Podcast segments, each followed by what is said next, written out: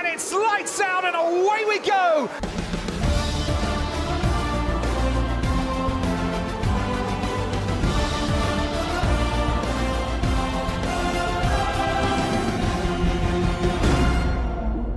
Sejam bem-vindos mais uma vez ao Lights Out Podcast, desta vez para comentar o Grande Prémio de Singapura. Eu sou o Alejandro, como sempre, estou com o Tomás Figueiredo. Como é que estás, Tomás? Tudo bem, vamos lá comentar aqui a corrida de Singapura, uma corrida à chuva, uma corrida em, em, em estradas de cidade e teve muita emoção até ao fim. Uma corrida que esteve marcada pelos safety cars, pelos acidentes que houve ao da corrida, e uma corrida, um grande prémio que poderia ter sido aquele que decidisse o campeonato. Não foi assim, eh, já vamos analisar tudo o que aconteceu e tudo o que envolveu. E vamos ter de esperar até Japão para ver se temos campeão ou não de 2022. Mas para já vamos já falar do Grande Prémio de Singapura, que começou uh, com uma qualificação que depois terminou o resto da corrida, né, Tomás? Sim, a qualificação uh, ficou marcada talvez ali no Q3, pelaquela abortar de volta do Verstappen, quando, quando até tinha vindo a tirar Uh, um bom, uh, bom tempo ainda à volta do, do, Leclerc, que foi a volta que fez a pole. Entretanto, pelo que eu percebi, foi ali um problema de combustível por ter feito várias voltas seguidas e duas delas já em ritmo de para, para, lutar pela pole. Apesar disso, o Leclerc é verdade faz a, a, a pole, mas depois o arranque do Pérez é muito bom. Apesar do arranque do Leclerc ao início ter também parecido bom, Uh, a verdade é que depois, a partir, a partir, do momento em que o mexicano está na frente da corrida, foi-se completamente embora e a Red Bull fez uma boa estratégia e acabou por ganhar muito bem esta corrida. Ainda a falar da qualificação, tivemos o caso de Russell, que não conseguiu uh, ter uma boa qualificação e eventualmente isto depois não teria muita repercussão porque Russell acabou por partir do pit lane. Uh, em aspectos positivos, tivemos, por exemplo, o Alonso e o Norris a partir de quinto e sexto lugar e isso depois também vimos que os dois McLaren conseguiram acabar nos pontos com quarto e quinto lugar, que devolve à equipa laranjal, a equipa da Papaya, essa quarta posição no Campeonato de Construtores. Mas, como estava a dizer, já focados no corrida, focados no domingo, vimos como Pérez desde o início conseguia partir melhor do que Leclerc, conseguia aos poucos eh, essa vantagem sobre a Ferrari, parecia que eh, nesta corrida eh, o Bull estava muito superior em, em corrida, em pista, e vemos também que Checo é um perito, é uma pessoa que é um piloto que se adapta muito bem às corridas de cidade. É, se vimos, por exemplo, Baku, Mónaco, conseguiu sempre grandes resultados. Sim, é, aquelas pistas uh, citadinas têm tido bons resultados. Uh, na qualificação, o Russell, é verdade que ele também estava a dizer, arriscou em pôr os slicks e a corrida, uh, apesar de ter feito a, volta mais rápida, acaba por não contar para nada, porque não ficou no top 10. Uh, mas pronto, acaba por ser um fim de semana também muito bom para os McLaren e ganharam pontos muito importantes na luta contra a Alpine, visto que também os dois Alpine não acabaram a corrida. E o Ricciardo acaba por fazer um P5, o Norris um P4 e portanto grande fim de semana para os Papaya. Uh, a Ferrari dentro do, do mal ou menos, não é? Conseguiu pôr dois pilotos no pódio e também ganhou uh, pontos importantes na luta com a Mercedes pelo segundo lugar. Vimos também que, por exemplo, logo nessa saída, tínhamos Red Bull, ou seja, o Red Bull do Sérgio Pérez a sair muito bem, mas pela, pela outra parte, o Red Bull de Verstappen a cair várias posições, até 11 e 12 lugar, depois vimos que aos poucos foi subindo, mas eu acho que se tivéssemos de pôr aqui as notas um pouco, um pouco aos pilotos durante o Grande Prémio, Checo não cometeu erros, e isso levou também uh, à vitória né, neste fim de semana, mas tanto Hamilton como Verstappen como Russell houve vários pilotos que cometeram erros, alguns deles tiveram, pronto, aquela que foi a penalidade máxima, que foi a desistência, no caso, por exemplo, de Tsunodas, o Albon e outros pilotos. Uh, no caso de Hamilton e Verstappen, isso custou diretamente posições na classificação. Verstappen teve muito tempo a lutar atrás de Norris, depois bloqueou várias vezes a uh, tentar ultrapassagens e no fim isso acabou por deixar nessa sétima posição. Hamilton, uh, por outra parte, teve aquele aquela saída que acabou por dignificar a asa dianteira, isso também eh, depois desenvolveu ou desencadeou em que o piloto britânico acabasse no lugar. Portanto, se formos a ver, aqueles que menos erros cometeram acabaram por ter aquela posição mais alta, que sabemos que os erros em, em circuitos de cidade eh, acabam-se por se pagar muito caro. E também, se formos a ver o caso da McLaren, é certo tiveram certa, alguma sorte com o safety car, porque se tu reparas, Tomás, Uh, vemos como todos os pilotos começam a parar uh, para mudar de uh, pneus de chuva para slicks os McLaren não pararam, continuaram mais uma volta e então o safety car também permitiu aos uh, McLaren ter aquela paragem um bocado mais rápida em relação ao resto dos, dos pilotos.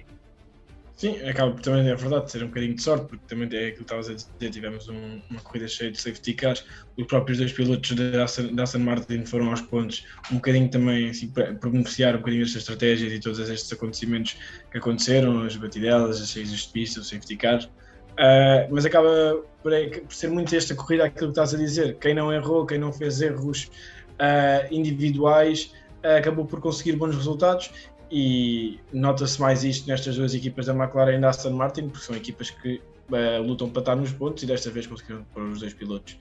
a pontuar. Em relação a, a, a, tudo o resto, é, é, realmente uma corrida que teve muita imprevisibilidade devido à chuva, devido à, à escolha dos pneus, perceber se as pistas já estava uh, suficientemente boa para determinado tipo de, de pneus e quem, quem teve mais uh, seguro, quem teve mais uh, com menos erros nessas partes todas, conseguiu fazer uma boa corrida. É a minha visão geral sobre esta corrida de Singapura. Em termos de construtores, como dizias também, Ferrari ganha pontos à Mercedes, a McLaren ganha pontos importantes, muito importantes à Alpine, visto que os dois pilotos ficaram de fora. Isto vale o quarto lugar no Campeonato de Construtores e também destacar a Aston Martin, que consegue colocar os dois pilotos em sexto e oitavo, que realmente são bons pontos também a contar para o Campeonato de Construtores. Eh, já para o fim da corrida, e não só no fim, mas mais além do fim, porque eh, foi depois de ter, eh, do Checo ter passado a bandeira de quadros, vimos que havia uma possível penalização à Checo por causa de não respeitar aquela distância de 10 carros para o safety car. Tivemos ali dúvidas de se poderia ou não ser desqualificado ou perder aquela primeira posição, mas no entanto levou 5 segundos de penalização e como tinha uma margem superior a 5 segundos para o acabou por ficar com a vitória, mas também tivemos essas dúvidas no fim. No entanto, em relação às contas do campeonato, eh, a nível de pilotos, vamos ter de esperar, eh, Tomás, até o Grande Prémio do Japão. Sim, é, pelo menos até o Grande Prémio do Japão uh, vamos ter aqui um bocadinho mais de emoção. Acredito que nesta pista do Japão os Red Bulls já vão estar muito mais fortes. Uh, muito mais fortes, quando eu digo mais fortes, não, não, é que eles não tenham tido,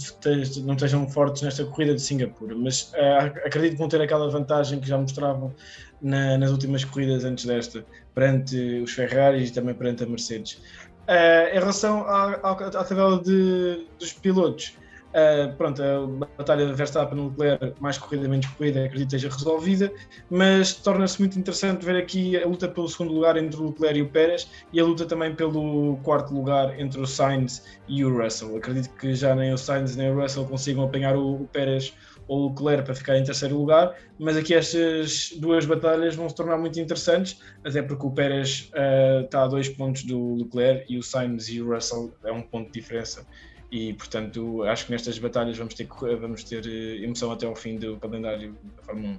Acho que sim, como disse também a primeira posição está totalmente resolvida, seja agora no Japão ou mais à frente, Max Verstappen com quase toda a certeza vai ser campeão do mundo em 2022 e custa, resta saber só essas posições do segundo, terceiro, quarto e quinto lugar que em disputa entre os pilotos que disseste.